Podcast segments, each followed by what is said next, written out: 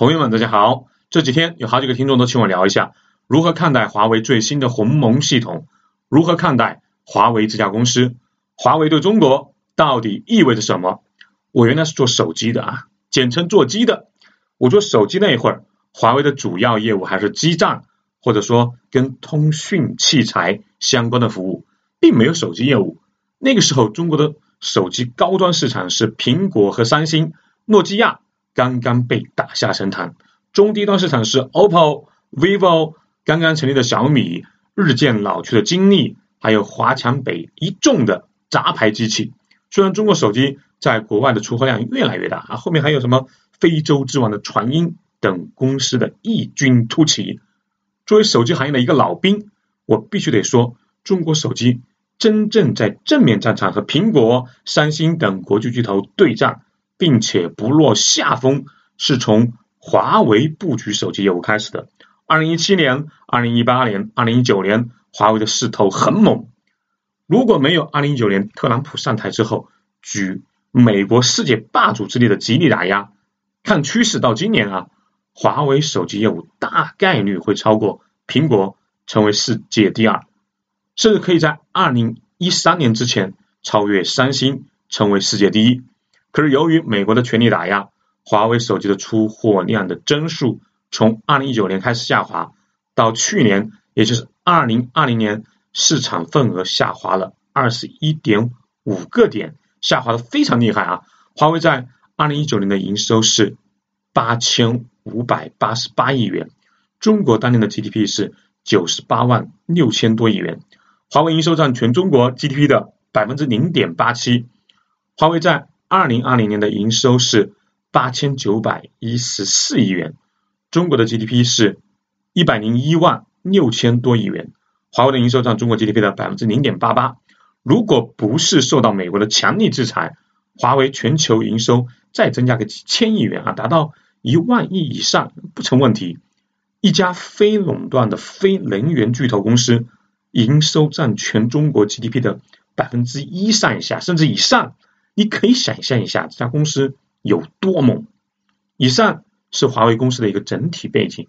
接下来我们来聊聊听众希望我聊的啊，华为的鸿蒙系统和如何看待华为这家公司的问题。先说鸿蒙系统吧。有人说它是套壳的安卓系统，是无耻的抄袭；有人呢则把它吹上了天，说它是未来打败安卓等国际系统的。国产神器系统啊，这么说吧，是否套壳安卓、谷歌系统这个事啊，大家没有必要纠结，因为华为在美国暴风骤雨的打压下能存活下来是最重要的。何况谷歌的法务部会比我们这些吃瓜群众更在意是否侵权。安卓系统是集全球多数手机行业从业者的智慧，经历了无数次迭代升级。才能有现在的这种使用程度的。有些朋友希望我们能有一个团队啊，就像武侠小说那样，闭关修炼个一段时间，就能有拥有啊这种绝世武林高手出关，从而震撼全球。这种想法，一方面只能说明不成熟，一方面也是违背自然规律的。自然规律的根本就是一份付出一份收获。这里我插出去说一下啊，现在可能好一点了，原来啊。很多国人认为世界上最厉害的武术啊，不能叫武术，应该说是散打或者说自由搏击。最厉害的是中国那些藏在民间深处或者在高山啊，比如什么武当山少林寺的高手。有些人甚至认为那些大师只要一出手可以一打十，那么一打二十，只是他们碍于身份不争名利，不愿意出手而已。我可以很负责任的说一句，不可能。这个事啊，我在飞机上和一个巴西的 UFC 运动员聊过。据他说，自己是那个级别的啊，UFC 全球前五。他就跟我说过，他从小就痴迷于中国功夫，曾经专程到中国拜访，就是各种武术师傅，什么少林、武当，他都去过。听说哪里有很厉害的师傅，就会找过去。他很斩钉截铁的告诉我，那些什么武术打起来很漂亮，很适合拍电影。有些轻功什么的也确实有独到的地方，但真正要打那种自由搏击、那种无规则的 UFC，他认为中国那么多的师傅还没有一个人可以打过现在或者就当时的他。原因很简单，因为这些人的实战严重缺乏，并且对于力量和速度的那种科学有规律的那种训练强度啊，远远不够。我开始是不大认同的，但是这些年看到很多的 UFC 和 MMA 啊，这两种都是全球知名的个人格斗比赛，包括 TFC 全球多人的对战格斗，中国的选手表现的不能说啊很好。不是说没有亮点啊，但整体而言，和世界顶尖选手还是有不小的差距的。并且我看过好几次中国举办的这种武林风比赛，中国的相关从业人员、资深人士啊表示，这一块我们和全球还有一定的差距，所以千万不要有那种武侠思维，那是大人的童话。什么闭个关啊，自己在一个地方默默练习上十几年、几十年。就能成为《天龙八部》扫地僧那样的天下无敌的程度，那是不可能的，也是一种懒惰或者叫取巧的浮躁思维。我记得九十年代中期，中日的足球水平差不多，日本扎扎实实的以巴西为师，从娃娃抓起，不幻想啊什么弯道超车，没有那种希望通过一代人就有翻天覆地的浮躁思维。你看看人家，像经过这几代足球人。啊，现在日本足球水平是个什么样子啊？我可以这么说，绝对是亚洲的一线。他们还培养出了什么中田英寿、中村俊辅这样在欧洲顶级联赛都能立得住的亚洲顶级巨星。反观我们啊，今天学英国，明天学德国，还曾经幻想把一批小孩送到足球王国巴西，就能让中国足球改头换面、翻天覆地的变化，这都是不可能的。承认差距。认真的选好一条路，扎扎实实的努力精进，因为任何进步啊，都是在大量练习、实战反馈，无论是获胜还是失败，总结、吸取教训、针对性、科学性的啊，高强度练习的基础上的。苏盼一直在强调一个观点，就是一份付出，一份收获。安卓系统的强大，得益于全球的智慧，包括几十亿人口使用这个系统，任何的 bug。都会有人反馈，全球上上千万马龙啊，十几年的心血，你千万不要幻想一个公司啊，组织个上百个工程师，关起来搞个一两年就可以一鸣惊人，就可以战胜全球的智慧，这都是暴富思维，要不得。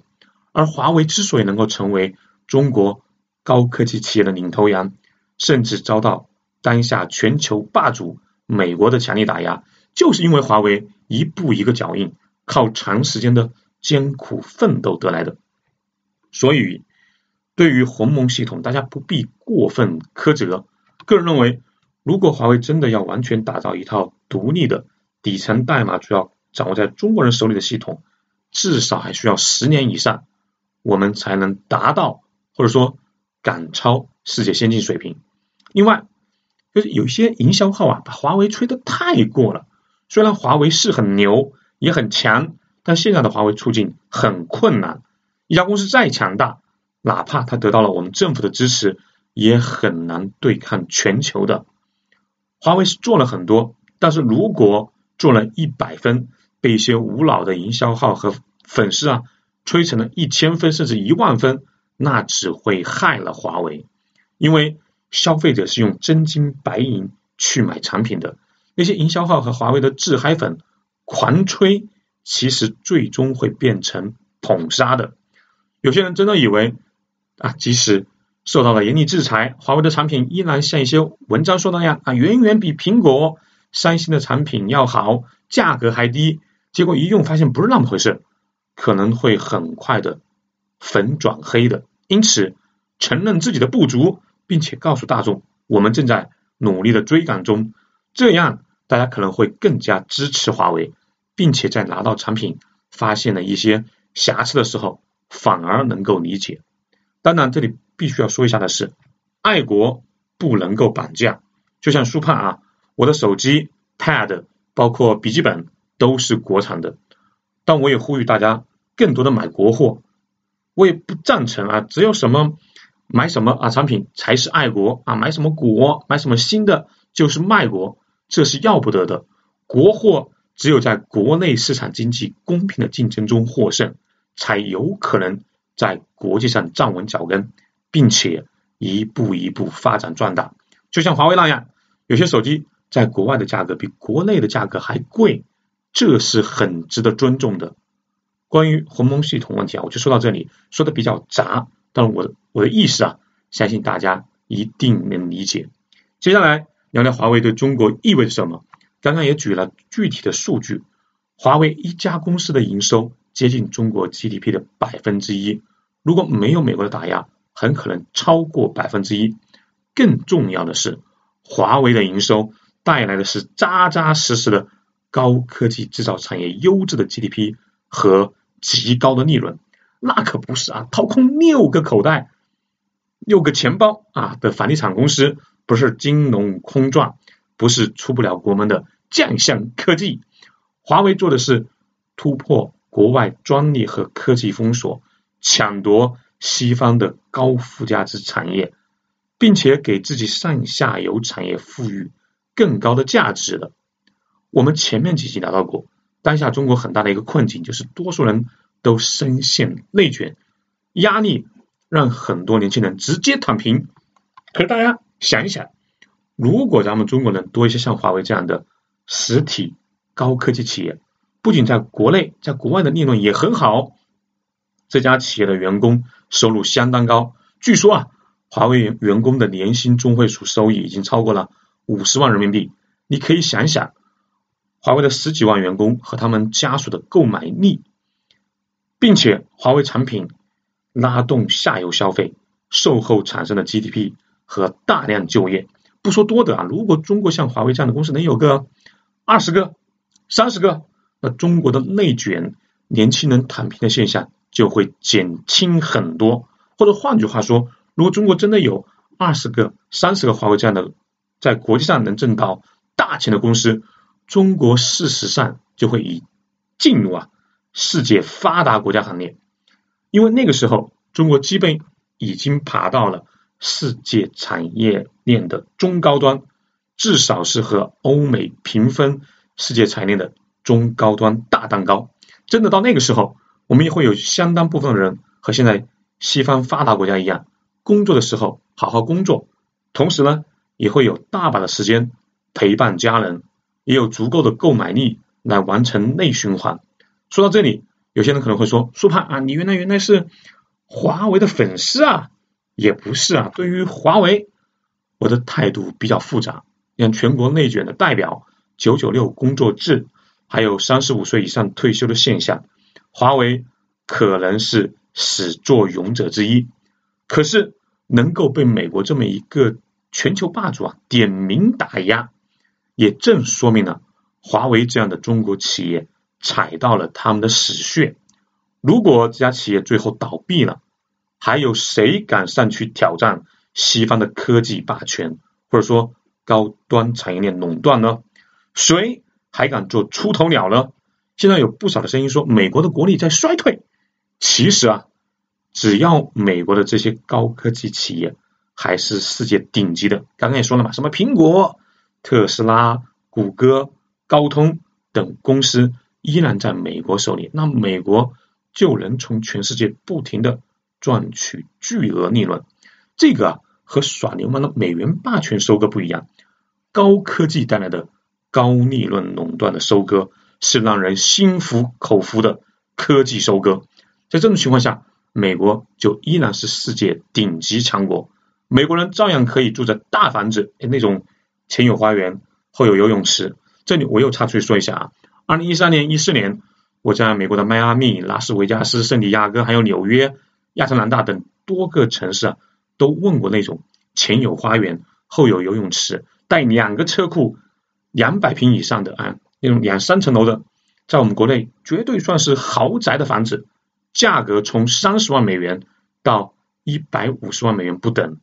人家是永久产权的房子哦，你再对比一下当下国内的房价，咱们七十年啊有公摊，不说了啊。说回来，只要高科技、高端的利润产业链的企业还掌握在人家美国人手里，他们就可以轻松的住着大房子，开着宽大的大排量的汽车，享受着低物价、不用储蓄的生活。为什么那么多人想移民美国啊？人不傻的，人也不是不爱国，确实是这个差别很大。因为西方国家是科技大国，而我们是廉价劳动力事业工厂，如何能够减小差距、缩短鸿沟、结束我们内卷的环境呢？也能像美国那样啊，大手笔的花花钱啊，不用磕磕巴巴的生活。之前的节目里面也聊到过，就是爬到产业链的高端，或者说的更直白一点，就是。多一些华为这样高利润的科技公司。二零一八年啊，我在欧洲多个国家看到了中国最醒目的广告牌，就是华为的广告牌。每次走过去，多少都会有些自豪感，让我知道我们的国家正在飞速的发展中。这些就是华为对中国的意义，同时也是为什么美国和西方世界打压华为如此严重的原因。好。欢迎大家关注“舒盘大力看世界”节目，我们一起走过五百期。欢迎留言和转发节目。对旅游文化投资感兴趣的朋友，欢迎加舒盘的微信号：幺八六二幺八九二六零五。下期见哦。